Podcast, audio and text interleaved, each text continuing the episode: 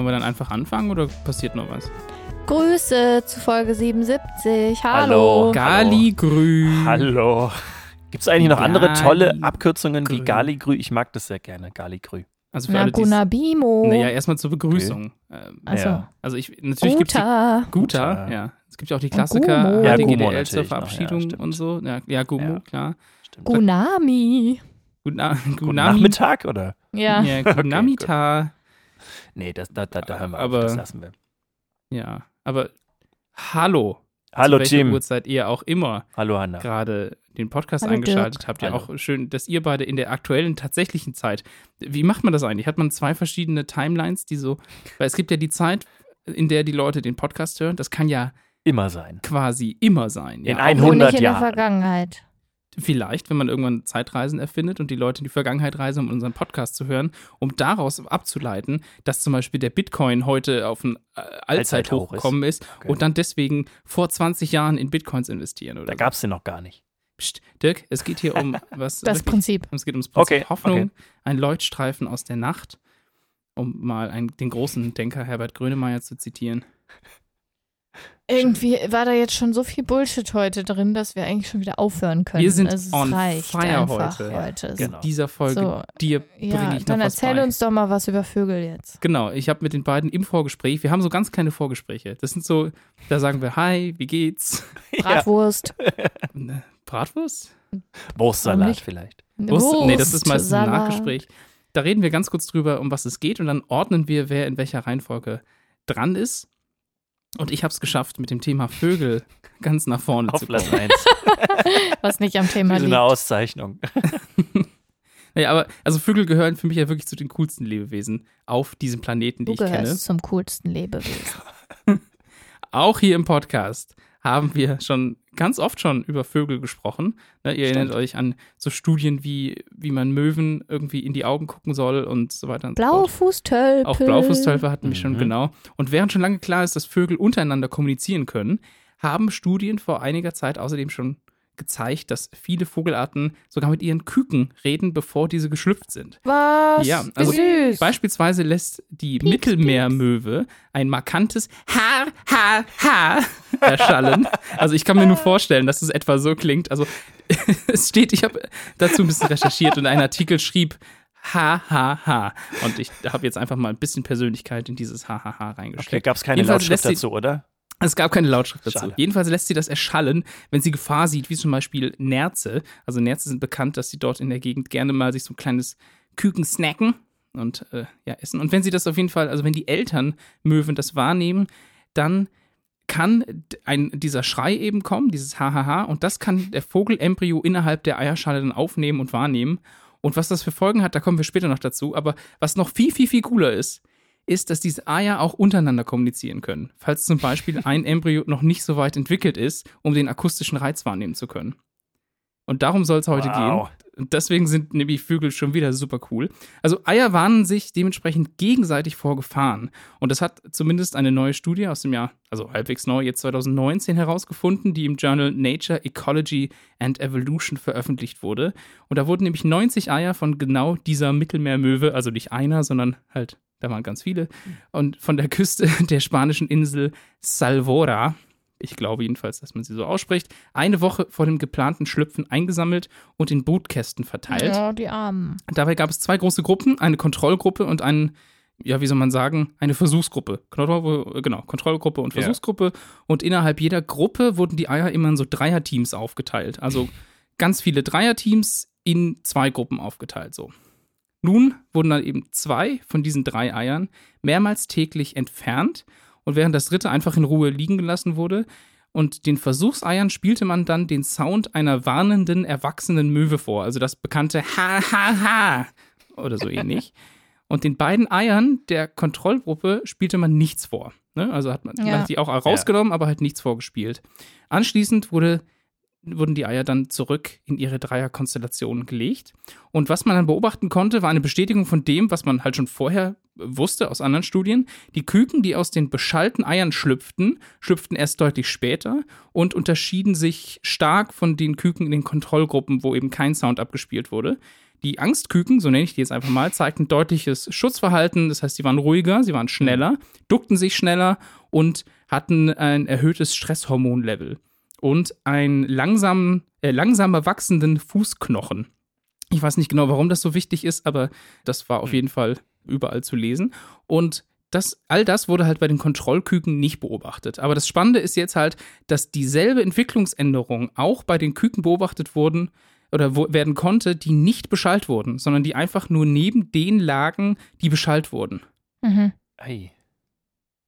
Diese Ja. fingen nämlich an, das hat man quasi auch gemessen, nachdem sie diese Geräusche gehört haben, zwar an sich ruhiger zu werden, also Eier geben an sich auch Geräusche von sich, die wurden dann ruhiger, fingen dann aber allerdings an, stark zu vibrieren. Das konnte man auch messen und die ForscherInnen gehen davon aus, dass es halt eben genau diese Vibration ist, die die Küken in den zurückgelassenen Eiern wahrnehmen können oder konnten, um dann die gleichen Entwicklungsänderungen zu starten, wie eben auch ihre Geschwister Eier, wenn man das so nennen kann. Das heißt, Eier waren sich gegenseitig, um gemeinsam für einen Feind oder eine Gefahr vorbereitet zu sein.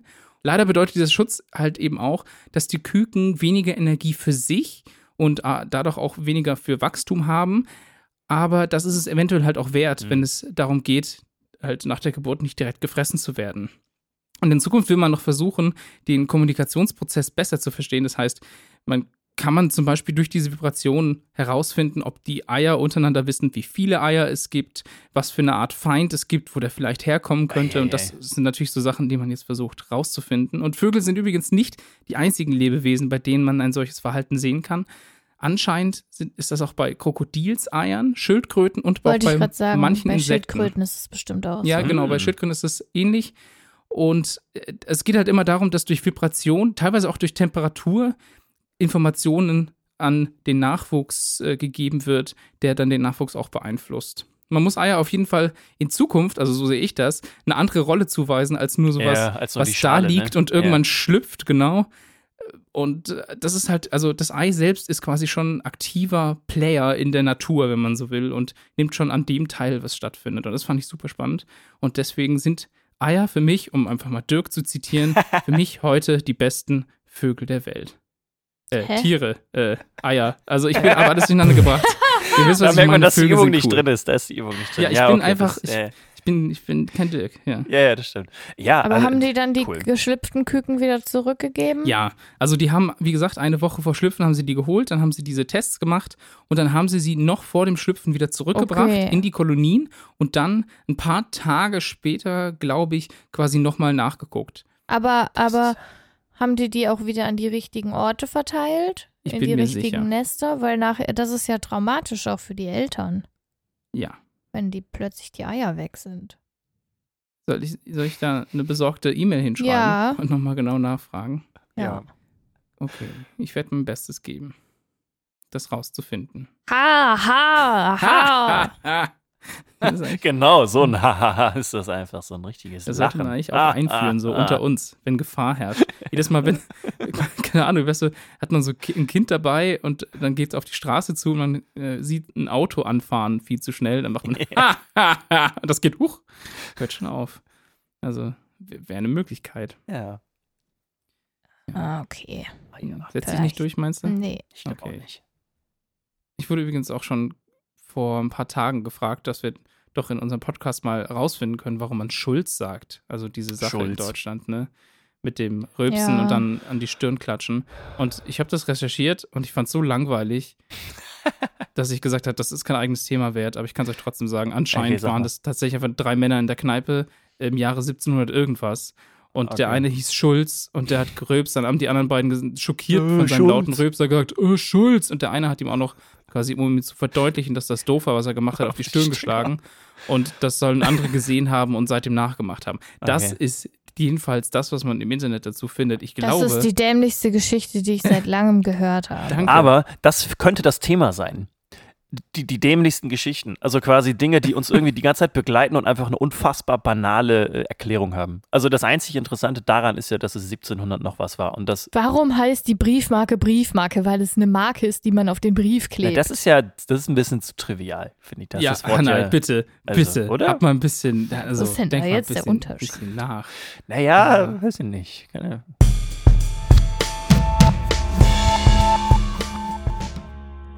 Am 18.12. diesen Jahres wird das aktuellste und fähigste Teleskop mit einer Ariane 5 Rakete in das Weltall geschossen. Das ist das James Webb Space Telescope und ich will euch heute beibringen, was daran so besonders ist und wie es unsere Fähigkeiten, das Universum zu beobachten, um einiges verbessern wird. Ariane Grande Rakete. Also ne, ungefähr. Ja, die klingt dann auch so. Nein. Du bist wirklich on fire. Ari Ariane 5 Rakete. Ich habe ja, ich habe ja bereits über Teleskope geredet. Das war die Folge 51. Space Marky hieß die. Toller Name. Und da ging es darum, dass ich überlegt habe, mir ein Teleskop zu kaufen. Ich habe mir in der Zwischenzeit übrigens ein Teleskop gekauft. Nur so. Aber in der Folge erzähle ich so ein bisschen was über die Basics, wie so Teleskope funktionieren. Und vielleicht hört ihr euch das einfach vorher nochmal kurz an. Ich will euch aber heute genauer das James Webb Space Teleskop äh, ja, beibringen oder erzählen. Das Teleskop wurde per Transportschiff zum französischen Weltraumbahnhof Centre Spatial Guyanais in Französisch-Guyana in Südamerika transportiert. Das Teleskop wiegt 6,2 Tonnen. Zum Vergleich, den ich heute wahrscheinlich noch öfter bringen werde, das Hubble, das wiegt 11 Tonnen, ist also nochmal deutlich leichter. Der Primärspiegel, also der Spiegel, der das Licht das erste Mal erfasst vom Webb, hat einen Durchmesser von 6,5 Metern und besteht aus 18 einzelnen wabenförmigen, sechseckigen Einzelspiegeln aus Beryllium. Das sieht ganz interessant aus, weil man sich ja ein Teleskop erstmal so mit einem runden Spiegel vorstellt. Aber das sieht halt wirklich aus wie so, ein, wie so eine Honigwabe, so ein bisschen. Genau, und Hubble hat einen Primärspiegel, der einen Durchmesser von 2,4 Metern hat, also nochmal deutlich kleiner und dementsprechend ist halt auch äh, ja, die Fläche des Spiegels kleiner. Die Fläche vom Hubble, das sind äh, 4,5 Quadratmeter und vom James Webb Space Telescope sind das 25 Quadratmeter. Das Hubble ist also kleiner und schwerer. Es liegt auch wahrscheinlich daran, dass es einfach deutlich älter ist und deswegen die Technologie mhm. damals noch nicht so gut war. Und weil ja, es auch vielleicht, auch genau, und es hat auch andere, ja, andere Fähigkeiten so ein bisschen. Mhm. Das äh, Web hat insgesamt dann noch drei weitere kleine Spiegel, die das Licht dann weiter bündeln und dann entsprechend an die richtigen Messgeräte weiterleiten. Ist also ein klassisches Spiegelteleskop, natürlich mit den krassesten Komponenten und Messgeräten überhaupt. Dann gibt es noch zwei weitere Hauptkomponenten. Neben dem Teleskop an sich, also neben den Spiegeln und den, den Messgeräten, gibt es dann noch ein Tennisfeld großes Sonnenschild, das das Teleskop vor der Sonnenstrahlung unserer Sonne schützt. Das James Webb Space Teleskop ist nämlich ein Teleskop, das sich auf infrarote oder nahinfrarote Strahlung konzentriert. Die Strahlung der Sonne würde diese Messung dann stören und das Teleskop dann äh, ja weiter aufheizen und deswegen gibt es halt so ein extra Sonnenschild. Das ist schon geil, ne? Das ist so ein riesen Ding. Ja, das also ist so kannst, groß wie ein das kannst Tennisfeld. Ja nicht einfach ja. so hoch, genau, das kannst du ja nicht einfach so hochschießen, ne? Nee, genau. Du kannst ja kein Tennisfeld nach oben schießen. Das nee, genau, geil. richtig. Und vor allen Dingen, äh, genau, also es ist so, dass es halt zusammengebaut quasi in die Rakete gestopft wird und dann im Weltraum ent entfaltet sich das dann quasi. Über mehrere Tage mhm. klappt sich das aus und um und dieses Schutzschild, das äh, breitet sich aus und da gibt es ganz, ganz coole Animationen auf YouTube zum Beispiel, die man sich wirklich mal angucken muss, weil das halt wirklich mega interessant ist, wenn das einen interessiert. So, aber um nochmal ganz genau sicher zu sein, dass keine Sonnenstrahlung dieses Teleskop in irgendeiner Weise stören, ist es so, dass das James Webb Space Teleskop extrem weit weg von der Erde und halt auch von der Sonne äh, platziert wird. Äh, wir kennen ja die Höhe der Karman-Linie, oder? Wenn wir alle aufgepasst haben. Mhm. 100 mhm. Kilometer sind das. Die ISS umkreist die Erde auf einer Höhe von 420 Kilometern. Hubble umkreist uns auf 570 Kilometern. Der Mond umkreist die Erde mit einer Entfernung von 384.000 Kilometern. Und das James Webb Space Teleskop wird auf einer Entfernung von bis zu 1,5 Millionen Kilometern von der Erde entfernt sein. Krass, das ist echt weit weg, aber das ist trotzdem auf einer Umlaufbahn der Erde? Nicht genau. Also, es gibt im Sonnensystem die sogenannten Lagrange-Punkte. Ah ja. Mhm. Das sind Punkte, auf der quasi es einen stabile oder einen stabilen Status oder ja, einen stabilen Punkt einfach gibt, der dafür sorgt, dass alles das, was sozusagen an diesem Punkt ist, stabil da bleibt. Einfach dadurch, dass die Gravitation der Erde, des Mondes und der Sonne da sozusagen so wirken, dass es da speziell ist. Oder halt, das halt. Ja, das, das gleicht sich genau, dort aus, ja. Genau. Und um diesen Punkt, der 1,5 Millionen Kilometer entfernt ist von der Sonne, kreist dann das James Webb Space Teleskop. Mhm. Und dieser Punkt kreist dann wiederum nicht um die Erde, sondern um die Sonne. Man kann sich das so ein bisschen so vorstellen, als ob dieser Punkt quasi im Erdschatten liegt. Also die Sonne strahlt ja die Erde an und die Erde wirft einen Schatten und in diesem Schatten liegt sozusagen der Lagrange-Punkt. Und um diesen Punkt kreist dann quasi das James Webb Space Teleskop. Mhm. Genau. Und von diesem oder an diesem Punkt wird sozusagen das Sonnenschild immer zur Sonne zeigen, sodass die ganzen Messgeräte, die man halt also hat, nicht von der Sonne irgendwie gestört werden.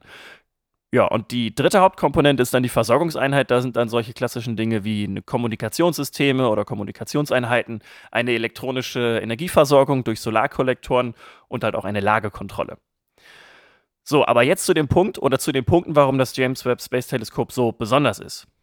Mit aktuellen Space-Teleskopen können wir ja zum Beispiel die Entstehung der ersten Galaxien beobachten. Es gilt ja, je weiter man gucken kann, desto länger braucht das Licht, um uns zu erreichen.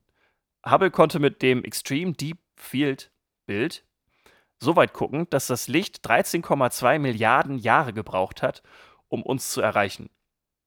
Mit dem James Webb Space Teleskop können wir wahrscheinlich bis zu 13,6 Milliarden Jahre in die Vergangenheit gucken. Ja, und da das Universum circa 13,7 Milliarden Jahre alt ist, können wir so wahrscheinlich in die Kinderstube des Universums gucken und die Entstehung der ersten Sterne beobachten. Ein weiterer Vorteil von James Webb, darüber habe ich in Space Mark auch schon gesprochen, ist das Infrarotspektrum, das gemessen wird das sorgt halt dafür, dass man auch hinter Nebeln und Wolken gucken kann. Also Nebel und Wolken, die im Universum quasi rumschwirren, sind natürlich nicht zu vergleichen mit den Nebeln, die jetzt auf der Erde sind oder in den Wolken sind, sondern das sind dann ganz kleine atomare Staubpartikel zum Beispiel, die da rumfliegen und durch Infrarotspektrum oder durch die infrarote Messung kann man halt dahinter gucken.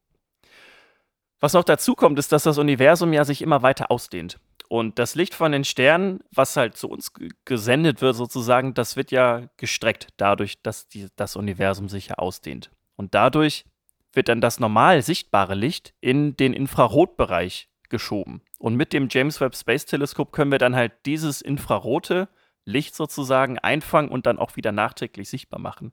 Das heißt, man kann dann auch nicht nur weiter gucken, sondern tatsächlich auch einfach nochmal insgesamt mehr sehen. Ja, und nicht zuletzt kann man halt mit dem Teleskop die Zusammensetzung von Exoplaneten ermitteln und die Wahrscheinlichkeit von außerirdischem Leben berechnen.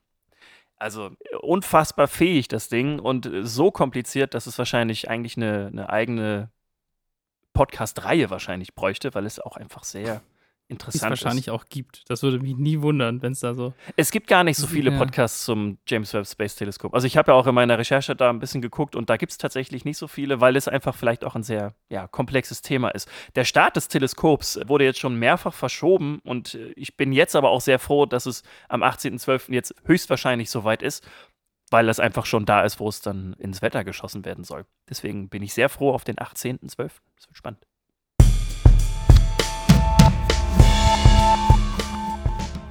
Wir reden jetzt noch über ein Thema, was ein bisschen, naja, mehr down to earth ist. Ja. Ich möchte tatsächlich genauso wie letzte Folge eine Triggerwarnung aussprechen für MeToo-Kontext und sexualisierte Gewalt. Also wenn ihr das nicht anhören könnt oder wollt, dann skippt einfach diesen Teil und schaut in der Beschreibung des Podcasts, wann es quasi vorbei ist. Oder holt euch jemanden, mit der Person ihr das zusammen gucken könnt. Fuck, Hören. hören. Du bist in meine Falle getappt.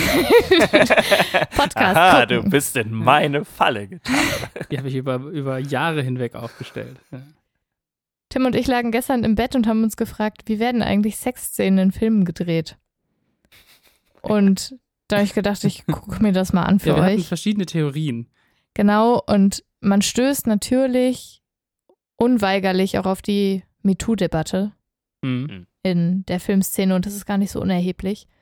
Möchte aber kurz woanders anfangen. Und zwar gibt es ja bei Kampfszenen in Filmen zum Beispiel schon länger gewisse Regeln für den Schutz der SchauspielerInnen. Ergibt ja auch total viel Sinn. Mhm. Und da gibt es zum Beispiel das British Stunt Register, das seit 1973 schon dafür sorgt, dass bei Stunteinlagen, ja, und bei der Sicherheit die höchsten Standards gelten. Ist auch irgendwie eine komische Aussage, aber gut.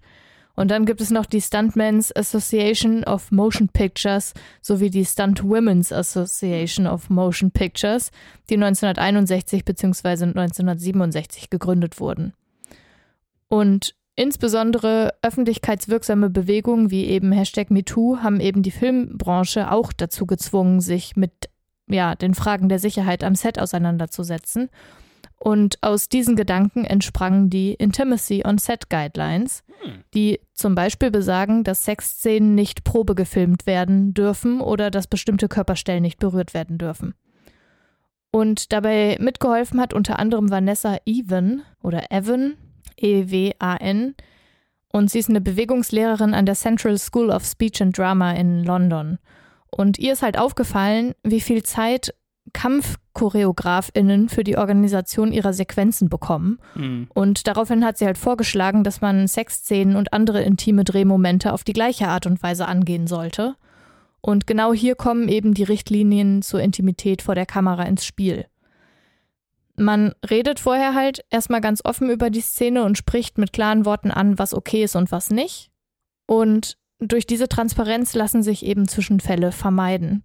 Sobald halt jemand am Set irgendwas plant und organisiert, das nicht offen vereinbart wird, ist das dann eben Missbrauch. Und es gibt also vermehrt mittlerweile an Sets von Filmen und Serien, wie zum Beispiel auch bei Game of Thrones oder bei der Serie Sex Education, ChoreografInnen, die diese Szenen wie einen Tanz durchchoreografieren. Mhm. Und zuerst choreografieren sie eben die Szene mit sich selbst und einer anderen TänzerInnen.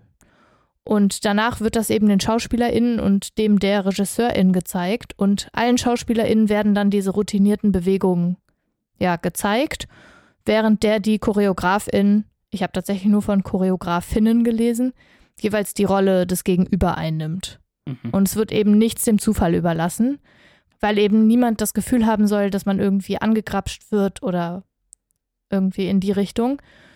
Und früher war das natürlich anders. Und die MeToo-Liste in der SchauspielerInnenbranche ist halt lang. Und dazu gehören eben auch tatsächlich On-Set-Vorfälle über Sexszenen, die eben nicht richtig abgesprochen wurden. Das ist natürlich extrem tragisch, finde ich. Und was jetzt aber tatsächlich, und darum ging es eigentlich gestern bei unserer Unterhaltung, spannend ist, Tim meinte, es, die tragen bestimmt alle immer so String-Tangas oder so ganz. Ja, so, weißt du, so Fleischfarben. Genau. Ach so, ja. Und bei solchen Szenen wird tatsächlich eine sogenannte Penissocke und ein Vagina-Patch verwendet. Und es ist halt eine hautfarbene Socke und da kommt halt wirklich einfach alles rein. Also Mhm. der Penis und die Hoden und das war's. Und das Vagina-Patch müsste wahrscheinlich eigentlich Vulva-Patch heißen, Hm. weil das Ja. quasi wie so ein Pflaster ja ist auf. was halt aufgeklebt wird. Das stelle ich mir extrem unangenehm vor, das wieder abzumachen. Also ja. tatsächlich. Ja, ja, Mhm. ja, klar. Also vor allen Dingen, wenn du irgendwie so ein bisschen schambehaart bist, puh, also, also nee. Naja, auf jeden Fall hat dieses Patch auch eine kleine Öffnung. So, man muss ja auch irgendwie pinkeln können oder mal einen Tampon wechseln oder was auch immer. Und es gibt natürlich auch Körperdouble, die aber Ja. auch eben diese Utensilien tragen Mhm. während sie, naja, das spielen, was dadurch choreografiert wurde, im besten Fall. Und ein Schauspieler, der sich tatsächlich im Interview nicht zu erkennen geben wollte, ja, ist ja auch immer alles noch sehr stigmatisiert und tabuisiert, hat eben auch gesagt, dass man die KollegInnen darauf vorbereiten müsse, dass zum Beispiel eine Erektion tatsächlich auch Teil Mhm. der Dreharbeiten sein könnte. Ja, klar, was willst du auch machen? Ja, Also, also Ja, wenn du da eine ja, attraktive. Person vor dir hast, ne? Und bei, also Menschen mit Vulva und Vagina merkt man das halt nicht so Mhm. stark, ne? Aber bei einer Erektion zu verhindern, ist natürlich schwierig. Ja. Stelle ich mir auch tatsächlich echt weird vor, es sei denn, man ist sehr schambefreit. Und es wird von den MaskenbildnerInnen auch Ganzkörper-Make-up verwendet. Zum Beispiel sowas wie Sprühbräune, weil wenn das trocken ist, dann sieht man das auf den Laken Mhm. nicht, weil sich die SchauspielerInnen damit halt hauptsächlich auch einfach ein bisschen angezogener fühlen. Ah ja. Ach so, okay, ja. Was ich echt interessant fand. Mhm. Mhm. Und das Schwitzen wird halt mit Vaseline zum Beispiel im Gesicht oder mit Babyöl, das mit Wasser vermischt wurde, simuliert. Kennt man ja. Und ja, die Leute gehen da halt im Bademantel hin, ziehen sich aus, tanzen da sozusagen ihren Tanz in der Szene und dann ziehen sie ihren Bademantel wieder an und gut ist. Und geprobt wird das aber eben nur, ja, trocken, beziehungsweise mit den ChoreografInnen, was ich für sehr sinnvoll erachte. Tja, und wir fassen jetzt also zusammen. Es ist ein hoffentlich auschoreografierter Tanz, bei dem nichts dem Zufall überlassen wird, alle sich wohlfühlen in ihren einstudierten Bewegungen, ihren Penissocken und Vulva-Patches plus Ganzkörper-Make-up. Magic. Or not so much. Also ich habe ja ein bisschen das Gefühl, dass viele Filme inzwischen auf sowas auch tatsächlich verzichten. Also auf die sehr explizite Darstellung. Da werden dann quasi eher ja, nur so Teilausschnitte gezeigt, weißt du, also wenn ich jetzt, na, wobei Game of Thrones ist ein schlechtes Beispiel. Ja, da wurde ja wirklich sehr Ja, da explizit gibt Sachen genau. gezeigt. Und aber da sind teilweise halt, finde ich, auch Sexszenen dabei, die wirklich nicht von schlechten Eltern sind, sage ich mal. Also die sehr ästhetisch gedreht Mhm. sind Genau, teilweise. manche sind sehr ästhetisch gedreht, Genau. manche sind aber auch sehr, ich will es fast sagen, banal gedreht. Mhm. Also, aber ja, in dem ja. Fall fand ich das tatsächlich, glaube ich, immer, aber im Kontext irgendwie passend. Also, äh, Mhm, also da ja. gibt es ja auch verschiedene Stände sozusagen in der Serie und da hat es dann immer irgendwie so ein bisschen dazu gepasst. Also die Serie ist ja auch eine sehr ausgezeichnete Serie und auch eine sehr gute Serie, würde ich sagen.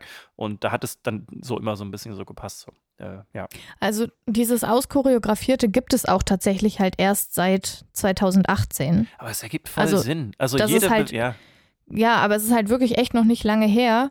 Und HBO ist zum Beispiel eben eine Firma, die sich dafür entschieden hat, das nur noch so zu machen. Mhm. Und es wäre halt schön, wenn das an jedem Set irgendwie verpflichtend wäre, weil das ja wirklich dem Schutz der SchauspielerInnen dient. Einfach weil es so ein sensibles ja. Thema ist. ja. Ja, und vor allen Dingen, also im Film wird ja jede Bewegung, die gefilmt wird, ja wirklich, also gerade so Kampfszenen zum Beispiel sind ja so sowas von durchchoreografiert. Oder Mhm. überall da, wo so Körperbewegungen einfach eine wirklich große Rolle spielen, ist das immer sehr durchchoreografiert. Und da wundert es mich tatsächlich ein bisschen, dass das vorher so ein bisschen dem Zufall überlassen wurde oder den SchauspielerInnen einfach so ein bisschen das Vertrauen gegeben wurde, dass sie das schon irgendwie hinkriegen. Aber dass die dadurch natürlich äh, auch einfach sich gegenseitig auch einfach vielleicht mehr vertrauen können und da einfach eine viel größere Sicherheit dann auch herrscht, ist es ja, macht es ja, äh, das ist es ja eine gute Sache so. Deswegen Ja. wundert es mich, dass es erst so spät auf den Markt gekommen ist oder genutzt Es wird. gibt auch diesen Film, äh, irgendwas mit Tango. Das ist ein ganz berühmter Film, der schon Der ist wahrscheinlich ein bisschen älter. ein paar Jährchen älter ist, genau. Und da ist zum Beispiel eine, ja, also Vergewaltigungsszene drin. Und die Schauspielerin sagt halt, da war halt überhaupt nichts abgesprochen. Mhm. Und die Tränen, die sie in dem Film geweint hat, sind halt echte Tränen. Ja. Und da denke ich mir halt, ich bin echt glücklich, dass das so langsam irgendwie mal ankommt in den Köpfen, Mhm. dass man sich damit halt auseinandersetzen muss. Ja, ich habe auch das Gefühl, dass ein bisschen die Zeit äh, vorbei ist, in der das halt auch, also es ist ja auch immer ein, ein, ein Stilmittel, Tabubrüche zu nutzen. Ne? Ja, Und ich glaube, dass, dass, da, dass vor allem solche viele Sexszenen aus einer Zeit kamen, wo es quasi noch, ich will jetzt vielleicht sogar sagen, verrucht war. ja, verrucht oder on vogue war, mhm. damit auch zu provozieren. Und Mhm. ich meine, das hat Game of Thrones ja auch gemacht. Also das gehörte auf jeden Ja. Fall auch da dazu. Und ich habe das Gefühl, dass aber das nicht mehr so wichtig ist, weil ähm, man hat das durchgespielt, Ja, also filmtechnisch.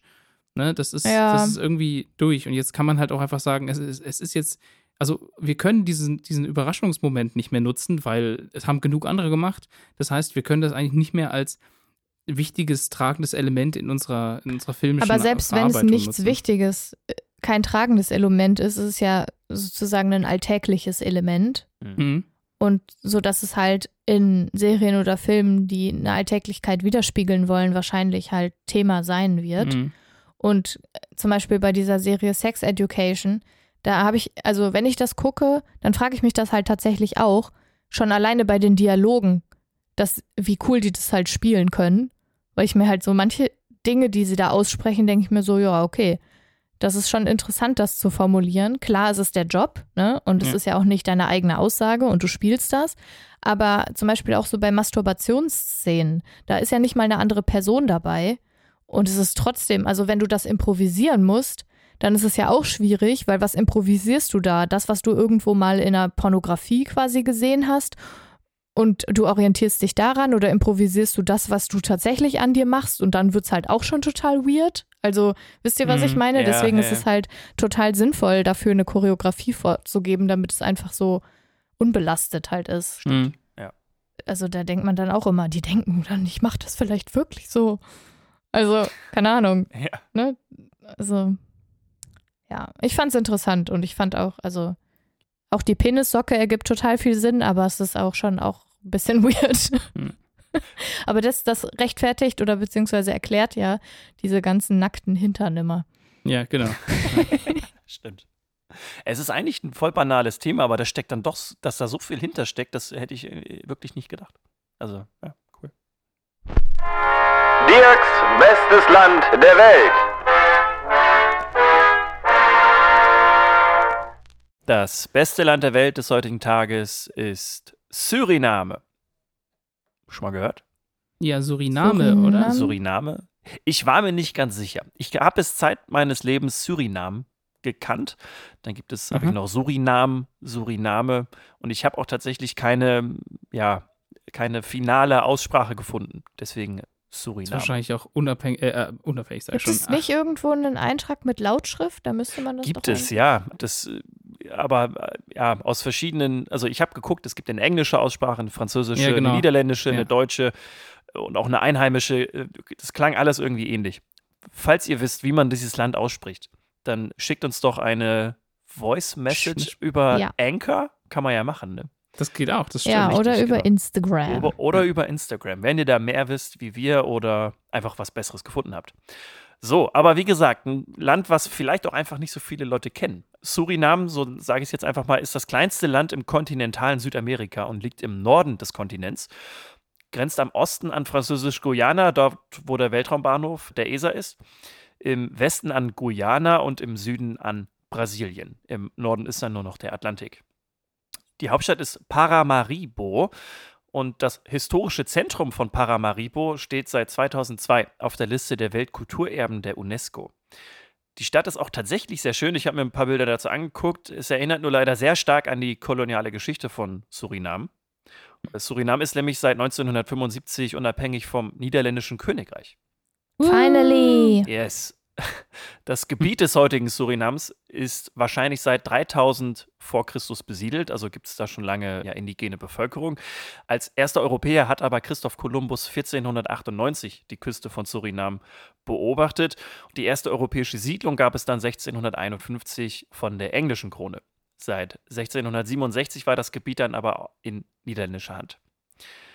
Ab der ersten Das ist echt so unglaublich, oder? Da existiert es einfach seit tausenden Jahren Ja. so vor sich hin mit indigenen, mit indigener Bevölkerung. Dann kommt irgend so ein entitelter weißer Scheißhaufen und sagt so, das gehört jetzt mir. Mir ist auch jetzt wirklich in den 77 Folgen, die wir jetzt äh, produziert haben und immer, wo ich ein Land vorgestellt habe, ist mir wirklich klar geworden, wie sehr westeuropäische Länder einfach in Ja. die Welt eingegriffen haben. Also es Ja. gibt so wenige Länder, die nicht in ihrem Ursprung quasi immer noch bestehen, sondern es gab Ja. immer eine koloniale Geschichte, die immer irgendwie da Schmuck getrieben haben. Also äh, auch jetzt in Ja. Suriname halt auch ganz wesentlich. In der ersten Hälfte des 18. Jahrhunderts gab es dann ja auch Sklaverei, die in Suriname betrieben wurde. Das endete dann 1863. In den Jahren danach wurden dann aber viele KontraktarbeiterInnen aus dem heutigen Indonesien und Indien angeworben, in Anführungszeichen, weil natürlich die Menschen, die dort gelebt haben in Suriname, halt von der Sklaverei irgendwie halt abhängig waren und deswegen halt neue ArbeiterInnen brauchten und deswegen ja dort sozusagen ja die Werbetrommel gerührt haben. Das hat heute zur Folge, dass Surinam eine sehr diverse ethnische und religiöse Verteilung hat. 37 Prozent sind afrikanischer Herkunft, 27 Prozent haben indische Wurzeln, 14 Prozent haben einen indonesischen Hintergrund und dann gibt es halt noch 13 Prozent, die sich aus den einzelnen Gruppen gemischt haben. So ergeben sich insgesamt 581.000 EinwohnerInnen, wovon lediglich nur Moment, noch, aber keine indigene Bevölkerung. das kommt was? jetzt, wovon lediglich nur noch 22.000 indigen sind. Also wirklich ein Das ganz, so ganz, ganz, ganz kleiner Anteil. Schrecklich. Ja. Das ist so unfassbar schrecklich. Genau, es gibt auf der Welt auch wenige Länder, die, glaube ich, noch wesentlicher durch Sklaverei geprägt wurden. Also Surinam ist so ein Land, Liberia ist ja ein Land, das sich gegründet hat aus ehemaligen Sklaven der Vereinigten Staaten. Und das sind so zwei Länder, die mir wirklich einfallen, wo das Land selber, so wie es jetzt existiert, sozusagen aus der Art der Gründung und so wie die Strukturen da sind, so sehr durch die Sklaverei halt beeinflusst wurden. Neben natürlich allen anderen afrikanischen Ländern und auch in Südamerika und in der Karibik gab es Mhm. ja auch unfassbar viel Sklavereihandel. Das hat aber, wie gesagt, zur Folge, dass das Land heute ja sehr divers ist. Das Land hat eine Fläche von 163.000 Quadratkilometer und damit gehört halt auch Surinam zu den dünnsten besiedelten Ländern der Welt mit nur vier EinwohnerInnen pro Quadratkilometer. Das liegt auch wahrscheinlich an dem großen noch intakten Regenwald. 93 Prozent des Landes sind demnach noch bewaldet. Surinam ist dann Ach, schön. deswegen auch das äh, grünste Land der Welt, was auch ein Grund dafür ist, warum Surinam das beste Land der Welt ist heute. Jetzt aber nochmal zu dem für mich finalen Grund, weswegen Surinam das beste Land der Welt ist. Und zwar gehen wir da wieder zu den ethnischen und religiösen Vielfalten. In Paramaribo ist es so, dass die katholische Kathedrale nicht weit entfernt von der größten Moschee der Karibik steht. Und neben der Moschee steht halt auch eine staatliche Synagoge. Und nur wenige Straßen weiter gibt es dann noch einen buddhistischen Tempel. Ich habe mir ein paar Artikel über das Land und über die Leute halt ja auch durchgelesen und dort wird immer wieder beschrieben, dass die Menschen zwar nebeneinander, aber nicht unbedingt miteinander leben. Es ist aber so, dass in dem Land jedes religiöse Fest gefeiert wird und jedes religiöse Fest auch ein gesetzlicher Feiertag ist. Also alle großen Feiertage der Religion, zum Beispiel Ostern, das Zuckerfest, Diwali, Holi oder Weihnachten, sind hier offizielle Feiertage, an denen jeder quasi feiert. Und auch am 9. Alle. August äh, gibt es halt einen Tag, der extra den indigenen Bevölkerung oder der indigenen Bevölkerung gewidmet wurde. Eine Gemeinsamkeit haben aber jetzt alle Religionen in Ethnien in Suriname nochmal. Und zwar ist es so, dass das Niederländisch das einzige oder die einzige Amtssprache in Suriname ist und das neben den Niederlanden halt auch das einzige Land ist, das das Niederländische ausschließlich als Amtssprache hat. Das heißt, das hat man dann aus der Geschichte dann immer noch so ein bisschen mitgenommen, so dass es halt immer noch die einzige Amtssprache ist. Aber ist das Ja. tatsächlich so, dass die Bevölkerung Niederländisch spricht oder ist es einfach Ja, die spricht sie. Amtssprache und sie sprechen die Sprachen, die drumherum gesprochen werden, wie Spanisch, was Französisch, Brasilianisch? Also es Nee, wird hauptsächlich so gesprochen und es ist auch die, die Amtssprache, aber natürlich äh, würde ich jetzt einfach mal behaupten, dass auch viele Leute, die da quasi in den Grenzgebieten zum Beispiel wohnen, auch andere Sprachen sprechen. Wenn man aber jetzt überlegt, welche Länder da quasi dran grenzen, ist es ja Französisch-Guyana, wo Französisch gesprochen wird. Genau, deswegen Äh, meinte Im ich. ja. Westen Guyana ist, glaube ich, war auch Niederländisch und halt auch Englisch. Das heißt, da wird dann halt auch Englisch gesprochen und in Brasilien ist es Portugiesisch. Aber im Süden gibt es quasi keine echten oder keinen echten Grenzübergang, glaube ich, nach Brasilien, Mhm. weil dort halt einfach der Regenwald so dicht ist, dass da keine großartige, dass da kein Austausch so richtig stattfindet. Ja, Deswegen würde okay. ich einfach mal behaupten, dass das Niederländische dort halt wirklich sehr prägend ist. Krass, ich hatte keine Vorstellung davon, dass es da einfach, also auf dem Kontinent ein Land gibt, auf, in dem einfach Niederländisch gesprochen wird. Ja, wie gesagt, Surinam ist halt auch so ein Land, das ist klein, ist jetzt nicht unfassbar touristisch, was bei denen Fluch und Segen zugleich ist. Also einerseits würden die gerne mehr Tourismus haben, weil das natürlich auch äh, ja, finanzielle Folgen fürs Land hat und äh, es dadurch dass dem Land auch besser geht. Andererseits sind dann natürlich da Strukturen, die dann da aufgebrochen werden, wenn da Tourismus auf einmal ist und dann ja Leute halt auch in den Regenwald fahren und sich den angucken so. Deswegen ist das so ein bisschen zweischneidiges Schwert, aber es ist wirklich ein sehr unbekanntes Land und wie ich finde nach meiner Recherche auch ein sehr interessantes Land, weil es einfach ein sehr, wie gesagt, viele Ethnien, viele Religionen und eine ganz interessante Geschichte hat. Ja, ist krass. Was mir aufgefallen ist, du hast ja auch gesagt, es gibt einen Feiertag, der der indigenen Bevölkerung gewidmet wurde. Ja. Und genau das ist es wahrscheinlich auch, ne? Also hier, wir sind so großzügig und geben euch einen Feiertag, statt dass die sich irgendwie, also dass es selbstverständlich ist, dass sie sich ihren Feiertag selbst geben können, weil es halt deren Land ist. Aber Ja, ja. Also, also das ist stimmt, die Formulierung stimmt ja schon, aber es ist Ja, halt genau. auffällig, finde ich. Und vor allen Dingen, also im Hinblick auf solche Länder irgendwie äh, zu leugnen, was ja einige Leute tun, dass es eine weiße Weltherrschaft gibt, ja. ist ja schon auch krass, ne? Aber ja, also finde ich aber schön, dass die noch so viel Regenwald haben. Ja, da das stimmt. passiert ja auch viel, ne, was, was diese Weltanschauung angeht. Also Kolumbus wird ja jetzt auch seit vielen Jahren wirklich viel diskutiert. Ja, Wenn ich mir stimmt. überlege, ich bin damit groß geworden, dass das ein richtiger Held war. Also alle Ja, ich Geschichten waren immer so, ja, mega geil und der hat die ganze Welt dort eigentlich entdeckt und so. Und das Bild hat sich ja extrem gewendet. Ne? Und also auch so Sachen wie, dass ja diese Statuen da äh, ge- abgerissen wurden oder zu Das Fall ist, glaube ich, nochmal eine andere Diskussion. Diese Statuen, die dann abgerissen werden, das sind ja diese Südstaaten-Generäle, die da irgendwie auf Pferden äh, auch sitzen. Ja, ja, Achso, aber ich glaube, Kolumbus-Statue gibt es auch eine, die, die da mal äh, also umgeworfen wurde und solche Sachen. Ja. Und man redet ja auch in Amerika, jetzt, also in den Vereinigten Staaten, darüber, den Columbus Day auch umzubenennen. Genau, Ja, das war, genau. der war jetzt ja, also Am 11. der Oktober ist der. war jetzt ja vor kurzem. am 11. Erst Oktober. ja, vor einer genau. Woche, ne? Ja.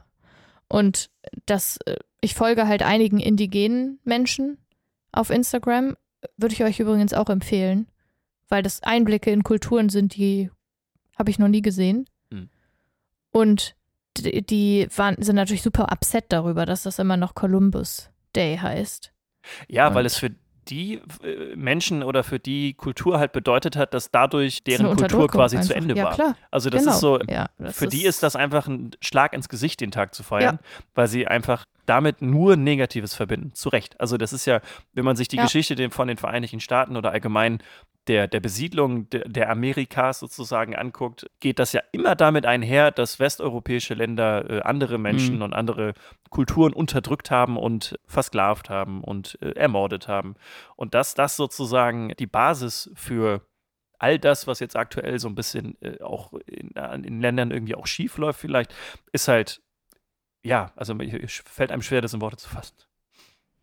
Also, falls ihr eine Folgeempfehlung haben wollt, weil ich das gerade so gesagt habe, folgt mal Queer Quechua auf Instagram. 41,8 andere Leute tun das auch schon. Zu Recht. Okay.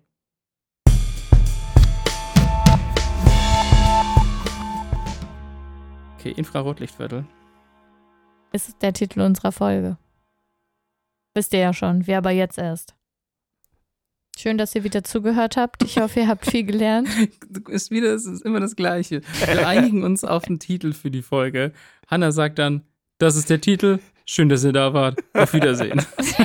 ja, was soll ich denn sonst sagen? Naja, man hat einfach auch schon so viel erzählt. Das ist einfach, zum Ja, Ende hin ist ist einfach nur also- okay und danke und tschüss. bis Ja, zum nächsten und Mal. also ist doch, es ist ja auch kein Mangel an Appreciation, weder für euch noch für die Zuhörenden, sondern es geht ja, ich wollte jetzt noch sagen, falls ihr Fragen habt, fragt halt auch immer, ne?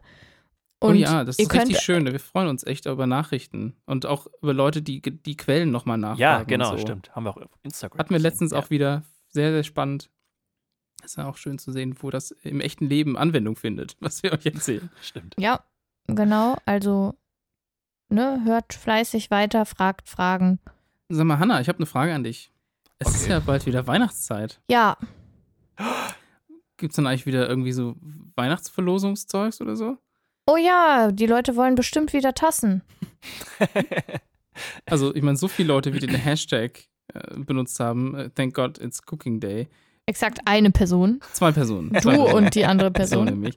Bin ich nicht sicher, ob sich das wirklich durchsetzt. Auch Also ich weiß auf jeden also Fall, dass es schon Leute gefragt, gibt, die gerne äh, eine Tasse hätten. Genau, ich wollte Ja, gerade sagen. genau. Okay, ja. Also, ich, wir können ja, ja also klar. wir, ja, wollen wir, wir können ja einfach wieder. Wir haben auch noch Ja. Zeit bis dahin. Also dann Ja, wir überlegen wir noch uns bis dahin Zeit, einfach irgendwie bis. ja, bis bleibt einfach dran, damit Genau, ihr das richtig. Gewinnspiel nicht verpasst. Falls ihr So. eine tolle Dir bringe ich noch was bei Tasse haben wollt, die übrigens extrem fotogen sind. Also Das- Ja, tatsächlich. ja, ja. Das stimmt wirklich. Also das ist äh, abgefahren, also ja. Ja, Ja, ich habe das von selber den, drei davon. Also. So, von den besten InfluencerInnen des Landes, wenn es um dir bringe ich noch was bei Tassen geht. Du bist ein. Influenzbar, nicht ein Influencer. Du kaufst immer nur Okay, das, Hanna, das wir reden Zeug. gleich in aller Ruhe darüber, wie schlecht, also jetzt, also diese, das war jetzt gerade und wie wir das vielleicht besser hätten machen können. ja, wir versuchen da bis zum nächsten Mal auch eine bessere Social Media Strategie uns auszudenken. Und der Rest von euch, ich hoffe, ihr verarbeitet das heute gelernte Habt Wissen. ihr das gehört, wie bevormundend er gerade Schlimm, war? oder? Ich bin ein richtig schlimmer Typ. Endlich sagst du es mal. Ja. Okay, während die anderen beiden jetzt noch weiter diskutieren, sage ich einfach Tschüss. Wir hören uns in zwei Wochen nochmal. Müsste man das so äh, ausfaden Ja, lassen? Genau, dass richtig. Und wir Genau. müssen eigentlich so weiterreden und Das das, würde dann so genau. ausfaden. Deswegen, und äh, wir, wir, die beiden machen einfach weiter und wie gesagt, hört uns Nee. einfach nochmal in zwei Wochen Nee. nochmal. wir gehen jetzt einen Wrap Das essen. mit ja, mit Thunfisch und, Käse. geschmolzenem Ja. Käse. Wiedersehen. Macht's gut. Bis zum nächsten Mal. Bis dann. Ciao, ciao. Tschüss. Ich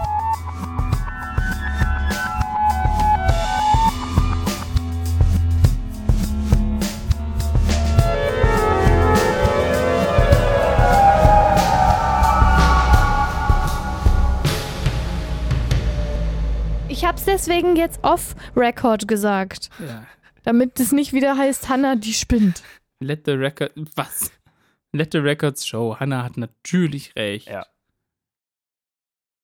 Das Haben alleine ist schon, ist schon nicht gut. Ansonsten hätte ich gesagt, der Besitz, also der Eigen, das Eigentum von zwei Mittelfingern ist okay, aber das Nutzen ist halt dann was anderes. Vielleicht.